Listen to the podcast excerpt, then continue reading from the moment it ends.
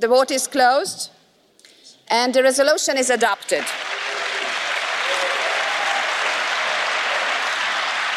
So hat sich das angehört, als das EU-Parlament Ende November den Klimanotstand ausgerufen hat. Und wie man schon an dem Applaus hört, haben sich die meisten oder viele der Abgeordneten zumindest darüber gefreut. Einige von ihnen waren aber auch skeptisch, zum Beispiel der hier. We have to follow up. And that's the crucial point. We can declare climate emergencies, but the people on the streets are not asking us for declarations, they are asking us for actions. Das ist Bas Eickhout. Er ist von der Grünen Partei des Europäischen Parlaments und er bringt den Konflikt um den Klimanotstand ganz gut auf den Punkt. Klimanotstand ausrufen, das ist gut und schön, aber die Menschen gehen ja eben auf die Straße für Klimaschutz und nicht für irgendwelche Notstände und trotzdem werden die aber in immer mehr Städten ausgerufen, auch in Deutschland und deswegen fragen wir uns heute, ist das eigentlich alles nur Symbolpolitik oder haben die Klimanotstände wirklich was gebracht? Mission Energiewende. Der Detektor FM Podcast zum Klimawandel und neuen Energielösungen. Eine Kooperation mit dem WWF. Hallo, ich bin Christian Eichler und das ist meine letzte Folge Mission Energiewende. Ähm, knapp 100 Folgen habe ich hier mit tollen Kolleginnen und Kollegen gemacht. Wir haben, wie ihr wahrscheinlich wisst, richtig, richtig coole Themen äh, hier besprochen. Wenn ihr die letzten Folgen gehört habt, könnt ihr alles natürlich auch nachhören bei uns im Feed.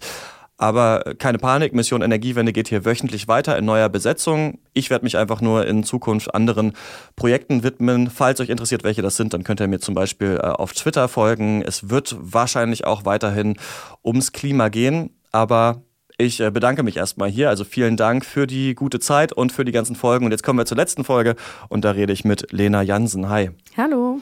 Ja, in dieser Folge gucken wir uns den Klimanotstand genauer an. 68 Städte in Deutschland haben den schon ausgerufen. Unter anderem auch Leipzig, wo wir hier ja gerade aufnehmen. Und ich muss jetzt wirklich zugeben, dass bis du mir das jetzt für diesen Podcast gesagt hast, äh, wo wusste ich das überhaupt nicht? Hast du das mitbekommen? Ja, also ich habe das damals mitbekommen. Äh, das war im Oktober. Und irgendwie war es erstmal so impulsiv, habe ich mich auch irgendwie gefreut und meine Freunde auch. Und ja, dann war das auch erstmal ganz cool. Ja, klingt ganz cool, aber mal ganz blöd gefragt, also was heißt das denn überhaupt? Also ich glaube, viele wissen das nicht und ich muss gestehen, ich, hab, ich weiß es auch nicht so genau. Also wenn man jetzt bei den Städten in Deutschland bleiben möchte, dann bedeutet der Klimanotstand laut dem Umweltministerium, dass halt das zeigt, dass eine Kommune den Klimawandel ernst nimmt und Maßnahmen für den Klimaschutz auch einleitet. Theoretisch könnte das aber auch einfach bedeuten, dass die Städte schreiben, dass sie so ehrgeizig wie möglich den Klimaschutz betreiben wollen und ja, mehr auch eigentlich nicht. Ja, ich glaube, da kommen wir schon an die Problematik ran, denn ich finde, dass also Notstand, das klingt ja so nach, weiß ich nicht, nach Bürgerkrieg, nach Ausnahmezustand, nach alle Kraft geht in eine Richtung. Aber dass man jetzt den Klimawandel ernst nimmt, klar, das klingt natürlich gut, auch Maßnahmen klingen gut, aber dieser Begriff Klimanotstand ist ja, soweit ich weiß, überhaupt kein rechtlich bindender Begriff. Also es klingt sehr schwammig, muss man sagen. Und Maßnahmen können ja auch unterschiedliche Sachen sein. Also es können, es können ganz große Sachen sein, also wie zum Beispiel, dass man äh, Autos aus der Innenstadt verdrängen will, aber auch so Geschichten wie, ja, wir machen hier irgendwie einmal im Jahr ein Öko-Fest und da werden ein paar äh, ja, Gemüsebeutel verkauft oder so, ne?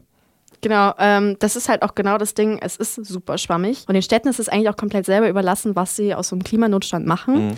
Man kann also gar nicht pauschal sagen, dass jede Stadt in Deutschland eine konkrete Maßnahme ergriffen hat. Wie diese Maßnahmen aussehen können, Dabei können sich die Städte aber auch beraten lassen, ähm, zum Beispiel vom Klimabündnis. Also die haben zum Beispiel auch eine konkrete Vorlage für das Dokument, mit dem dieser Klimanotstand ausgerufen wird. Auf das können die Städte dann zurückgreifen und sich vom Klimabündnis beraten lassen, welche Maßnahmen oder Ziele vielleicht sinnvoll für diejenige Stadt wären. Und ähm, Sarah Mektjen ist beim Klimabündnis Leiterin der Kommunikation und sie hat mir erzählt, wie solche Maßnahmen zum Beispiel in Konstanz ausgesehen haben.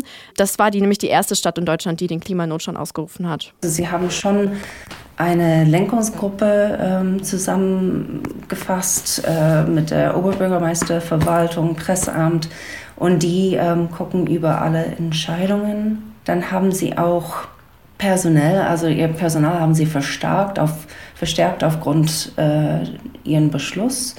Ähm, die haben Stellen ausgebaut in Mobilität, in Klimaschutz, im Gebäudebereich ähm, also sie, sie haben durchaus sehr viel gemacht. Ja, und auch das Klimabündnis orientiert sich unter anderem, ähm, wenn sie andere Städte beraten, an der Stadt Konstanz. Ja, das weiß ich noch, als ich diese Nachricht gelesen habe. Konstanz ähm, ruft den Klimanotstand aus. Da war das noch eine große News. Mittlerweile hat man das Gefühl, so die letzten 20 Städte hat man irgendwie nicht mehr so richtig mitbekommen. Ähm, Kann man das denn trotzdem so ein bisschen verallgemeinern? Also gibt es irgendwie vielleicht auch, ja, gibt es Maßnahmen zum Beispiel, die besonders oft ergriffen werden, also damit man sich das irgendwie besser vorstellen kann. Etwas, was eigentlich so ziemlich alle machen, ist, dass sie sagen, dass zukünftig alle Beschlüsse, die gefasst werden in der Stadt, auf den Klimaschutz geprüft werden. Das heißt, man, sagen wir mal, es wird ein neues Einkaufszentrum gebaut, dann wird erstmal geguckt, wie können wir das am klimafreundlichsten gestalten. Da wird dann zum Beispiel äh, eine Solaranlage aufs Dach gesetzt, eine Gasheizung eingesetzt, solche Sachen. Und ähm, laut Sarah Mektchen wirkt sich das auch ganz stark aber auf die Strukturen innerhalb der Stadtverwaltung aus. Bei jedem Beschluss müssen wir gucken, was das in Zukunft kosten wird. Ähm, bei jedem Beschluss müssen wir auch gucken, was für Klimaauswirkungen es hat.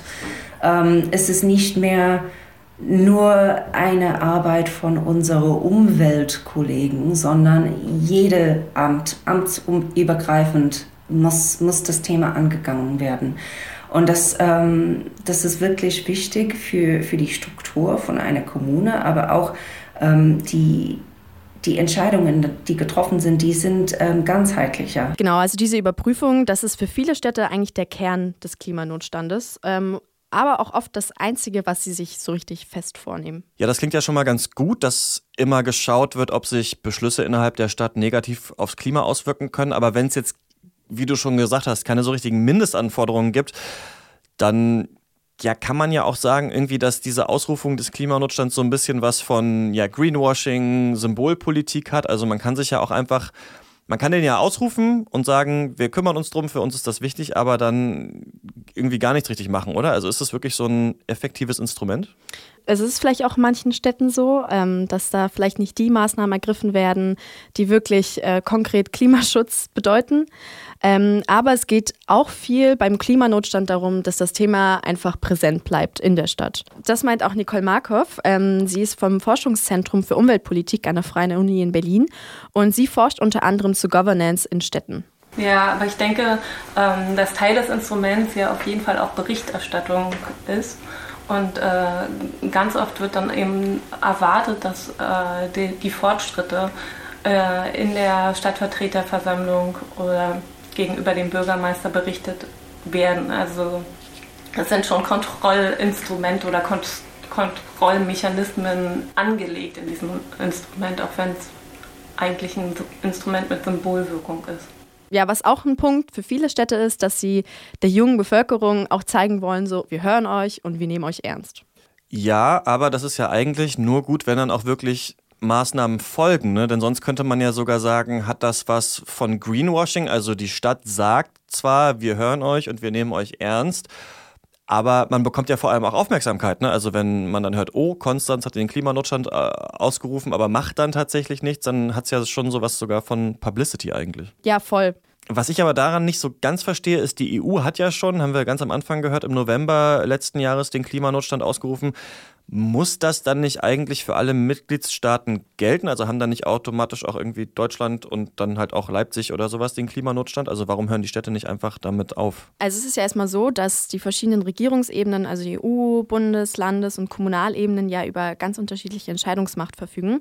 Und da würde es eigentlich gar nicht funktionieren, dass nur eine Ebene sich für den Klimaschutz entscheidet und der Rest lehnt sich ein bisschen zurück. Ähm, deswegen ist es für Sarah Mektchen besonders wichtig, dass alle Ebenen mitziehen.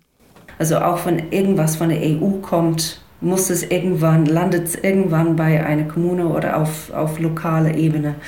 Deswegen ist es wichtig, dass alle Ebenen mitziehen und, und wenn die Kommunen das allein machen und ähm, wir sehen das nicht von den höher, obergeordneten ähm, Regierungsebenen, dass die mitziehen, dann ist es äußerst schwierig. Anders gesehen, wenn die Obergeordneten sagen, okay, ja, wir haben einen Klimanotstand, wir wollen wirklich was machen und die Kommunen nicht mitziehen, dann wird nichts umgesetzt. Also es braucht alle. Und außerdem die Kommunen ja auch einfach nochmal am nächsten an den Bürgerinnen dran und können das Thema also nochmal viel greifbarer machen. Ja, okay, das ergibt auf jeden Fall Sinn, dass das auch ähm, ja, von den Kommunen irgendwie getragen werden muss, finde ich, und nicht nur von der EU kommen darf. Ähm, wenn wir jetzt nochmal an den Notstand in den Städten, um das Umgehen mit der Klimakrise denken, dann kann man sich manche Sachen ja ganz gut vorstellen, ne? also wie dieses Einkaufszentrum, was gebaut ist und dann, und dann knallt man da eben ein paar Solaranlagen drauf oder baut zehn Fahrradwege oder sowas. Aber es ist ja auch so, dass Und eigentlich spiegelt das so ein bisschen auch unseren Podcast Mission Energiewende wieder, dass der Klimawandel ja auch schon da ist in vielen Städten. Also die Hitze ist zum Beispiel schon da. Also wenn wir zum Beispiel an die letzten beiden Sommer denken, wie wird denn das angegangen? Ähm, ja, eben. Also man kann natürlich gucken, dass man versucht, es irgendwie einzudämmen, aber der, ja, wie du schon gesagt hast, der Klimawandel ist ja schon da. Ähm, und dazu muss man ja vielleicht auch sagen, dass das ja auch irgendwie nicht allein durch einzelne Städte wie Leipzig oder Konstanz aufzuhalten ist. Ähm, deswegen wäre es jetzt auch noch wichtig, den nächsten Schritt zu gehen und ähm, weiterzudenken und zu sagen, man probiert die Städte halt auch hitzetauglich zu machen, sag ich mal. Ähm, und wie das halt aussehen könnte, das untersucht auch gerade das Forschungszentrum für Umweltpolitik. Und in ihrem Projekt Going This probieren sie in der Stadt Beutzenburg an der Elbe aus, wie man halt zukünftig mit der Hitze umgehen könnte in Städten. Und Thorsten Heimann hat mir dazu erklärt, dass man bei dem Projekt vor allem versucht, ganz stark die Menschen vor Ort mit einzubeziehen. Er ist auch wissenschaftlicher Mitarbeiter im Forschungszentrum und Teil des Going With Teams. In Bolzenburg gibt es zum Beispiel ein Flüchtlingsheim. Ähm, und in diesem Flüchtlingsheim gibt es sehr viel Wissen im Umgang mit Hitze, weil nämlich viele ähm, der dort lebenden Personen ja aus Gegenden kommen, die schon ähm, eben, in denen es sehr warm ist und die, die eben schon sehr viel mit, mit Hitze umgehen müssen. Ähm, der Austausch mit der Stadt selber findet aber kaum statt. Und ähm, eine Idee ist jetzt zum Beispiel, dass wir das Wissen der Akteure aus den Flüchtlingsheimen mal in die Stadt bringen und ähm, eben ins Gespräch kommen mit anderen Akteuren und dadurch eben auch Wissen zu anderen Akteuren bringen.